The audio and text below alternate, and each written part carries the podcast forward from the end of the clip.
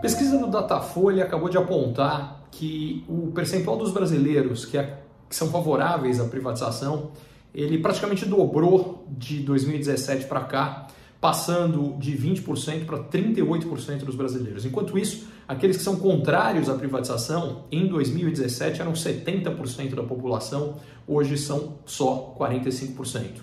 É, o que talvez seja mais marcante é o percentual dos brasileiros que acreditam que os serviços das empresas privatizadas são muito melhores do que das empresas estatais. Ele é três vezes maior do que aquele que acredita que é muito pior.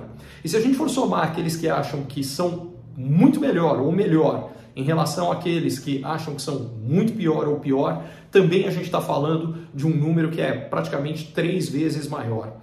Em outras palavras, a maioria dos brasileiros acha que os serviços públicos melhoram com privatização. E o interessante é que o governo recentemente foi na direção contrária.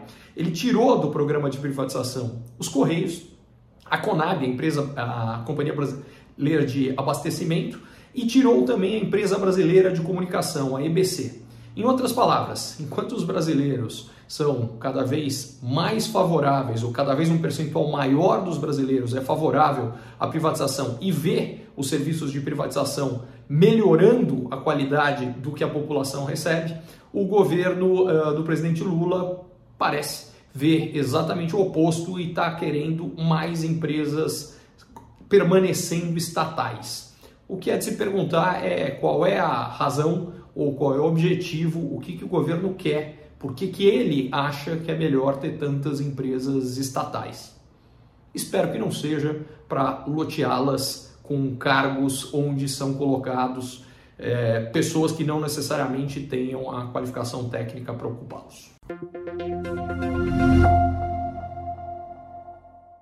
Curtiu esse conteúdo? Assine para receber quando cada um dos próximos for publicado.